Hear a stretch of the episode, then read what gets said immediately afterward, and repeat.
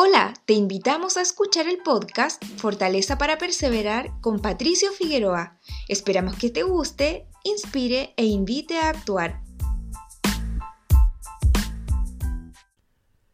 La historia del ciego de nacimiento es uno de mis capítulos favoritos de la Biblia. Lo he estudiado una y otra vez y aún sigo aprendiendo de él.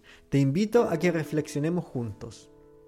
Jesucristo comienza dejando en claro que la religión no salva a nadie, realizando nuevamente una sanación en día de reposo, desafiando deliberadamente la vanidad del rito religioso que ponía la ley por sobre las personas. El pueblo de Israel ya se hallaba en un estado de apostasía, por lo que cegó la mente de los incrédulos, así que aquellos necesitaban que la iluminación del Evangelio de Jesucristo los alumbrara, abriera sus ojos y los volviera de las tinieblas a la luz. Pero ante la pregunta cerrada de sus discípulos, Rabí, ¿quién pecó, este o sus padres, para que haya nacido ciego? Lo que solo requería un sí o un no, el Señor los sorprende con una respuesta que los dirige hacia él mismo, diciendo, Luz soy del mundo. Este es el único milagro en el cual Jesucristo utiliza un elemento para poder sanar, donde escupió en tierra e hizo lodo con la saliva y untó con el dedo los ojos del ciego. Esto se encuentra registrado en Juan 9, versículo 6. La tierra representa la parte mundana que está en nosotros, donde el Señor, en un acto de desaprobación, la escupe. Por otra parte, el lodo aquí representa la humanidad, la capacidad de sentir afecto, comprensión y solidaridad hacia las demás personas. La saliva del Señor que sale de su boca representa su palabra viva y poderosa. Al mezclar ambas, provoca que el Espíritu de Dios actúe en nosotros, nos abra los ojos espirituales y trascendamos a una nueva realidad espiritual en Cristo Jesús, dejando atrás la ceguera provocada por Satanás. Cuando el Señor le dice al ciego, ve, lávate en el estanque de Siloé, lo invita a recorrer su propio camino para alcanzar la iluminación y pueda realizar un lavamiento a su vieja humanidad como se experimenta en el bautismo. Si el ciego no hubiese obedecido la voz del Señor y lavado sus ojos, habría quedado aún más ciego producto del lodo en sus ojos. La obediencia al Señor es primordial para que su unción en nosotros tenga el efecto de poder iluminar nuestra vida con su evangelio.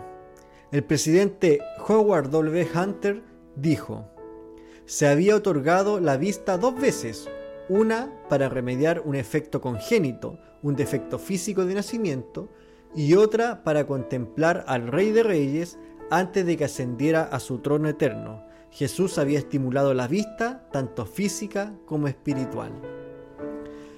¿Somos todos ciegos de nacimiento? Ciertamente sí. Todos somos ciegos de nacimiento y podemos permanecer así aún estando en el Evangelio de Jesucristo.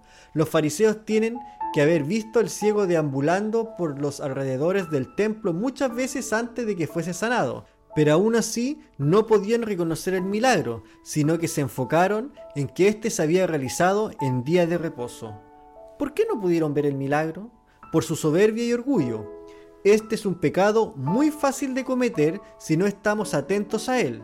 Podemos comer los más tiernos pastos del Evangelio de Jesucristo, pero no ser nutridos por él. Podemos ver algunas evidencias del poder de Dios en nuestra vida, su amor, y no ver la luz de Cristo por estar cegados por nuestra soberbia. Es por eso que el ciego no lleva nombre en esta historia, para que cada uno pueda colocar el suyo e identificarse con él. El ciego nos representa cuando no logramos ver que Jesús es la luz del mundo, cuando miramos hacia las cosas terrenales, cuando tememos más al hombre que a Dios, cuando nos tambaleamos ante la adversidad.